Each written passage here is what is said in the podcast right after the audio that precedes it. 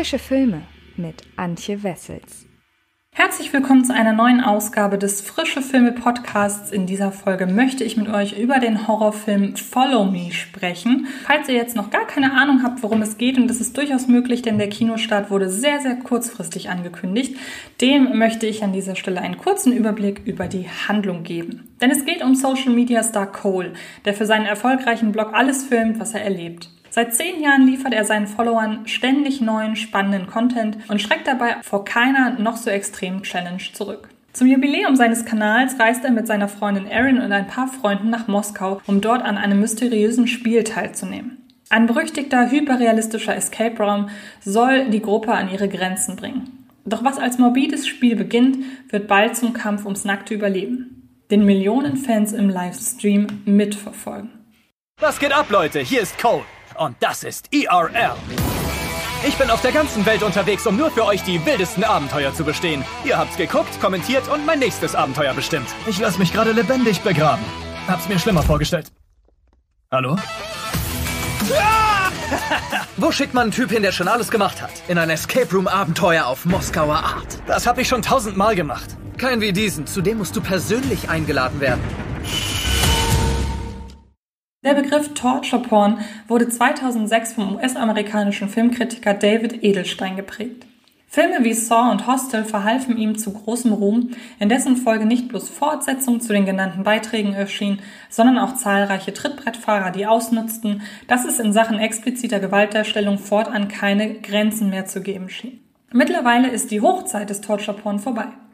Aktuell dominieren intelligente Horrordramen den Markt, während die Produktionsfirma Blumhouse auf der anderen Seite die Zügel respektive das Boxoffice fest in der Hand hält.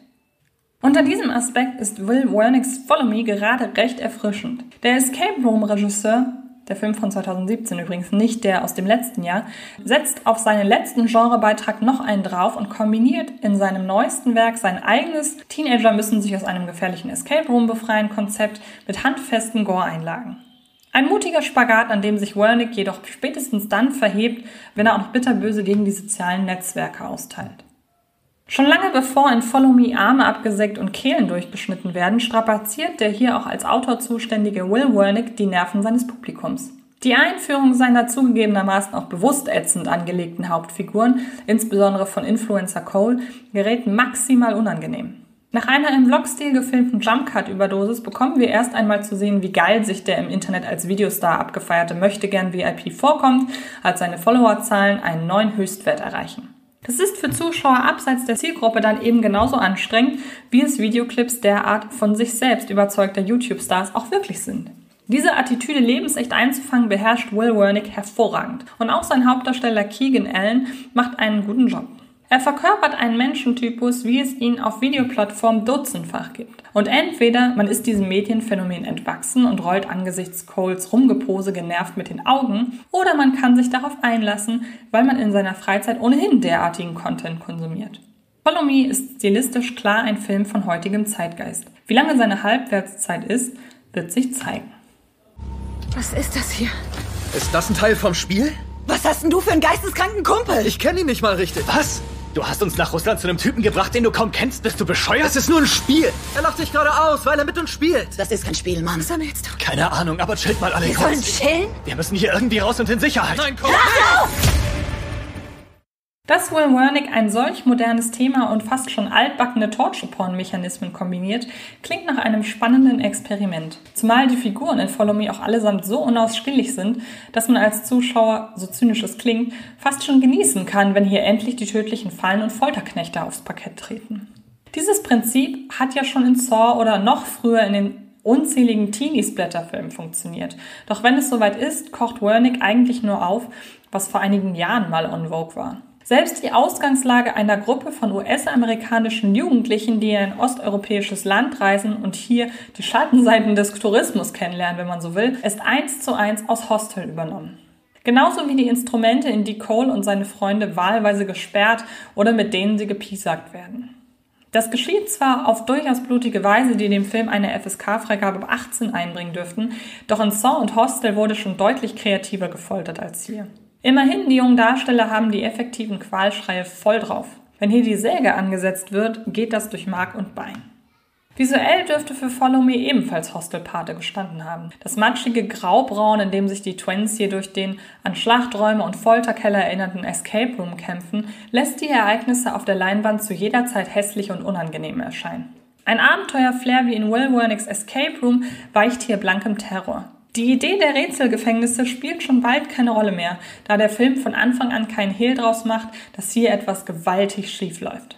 Doch war der Bruch zwischen dem reißerisch gut gelaunten Internetvideos hin zum Hardcore-Horror-Szenario in der ersten halben Stunde noch ganz spannend, verläuft ab sofort alles in geregelten Genrebahnen. Selbst das plötzliche Auftauchen der maskierten Schlechter sorgt schon längst nicht mehr für Gänsehaut. Einfach weil es so vorhersehbar ist, dass man wieder einmal viel eher die jugendlichen Opfer dafür rüffeln möchte, weshalb sie sich nicht einfach umgedreht oder rechtzeitig versteckt haben.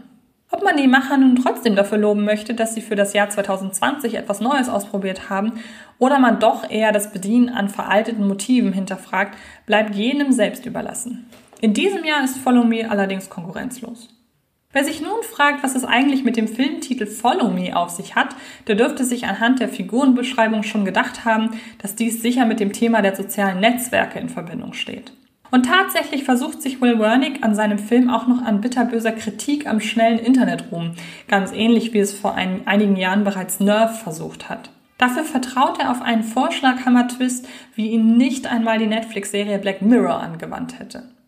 Er mag den Zuschauer am Ende des Films zwar tatsächlich kalt erwischen, etwas, was sich ja nun auch nicht von jeder Filmwendung behaupten lässt, doch die erst jetzt zum Dreh- und Angelpunkt auserkorene Message prügelt Wernick nun regelrecht in seinen Zuschauer hinein und an der internetfixierten Zielgruppe wird sie sowieso vorbeigehen. Kommen wir also zu einem Fazit. Will Wernick hat etwas gewagt und nicht alles verloren. Im Anbetracht seines wüsten Mixes verschiedener Horrorfilmströmungen ist das vermutlich mehr, als man erwarten dürfte.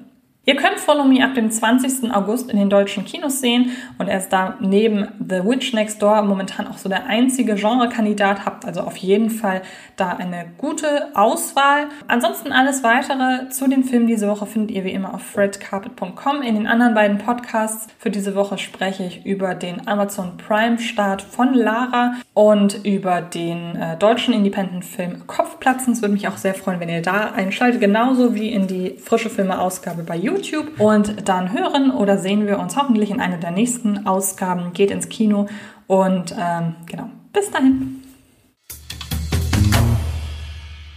Das war Film ist Liebe, der Podcast von Fred Carpet.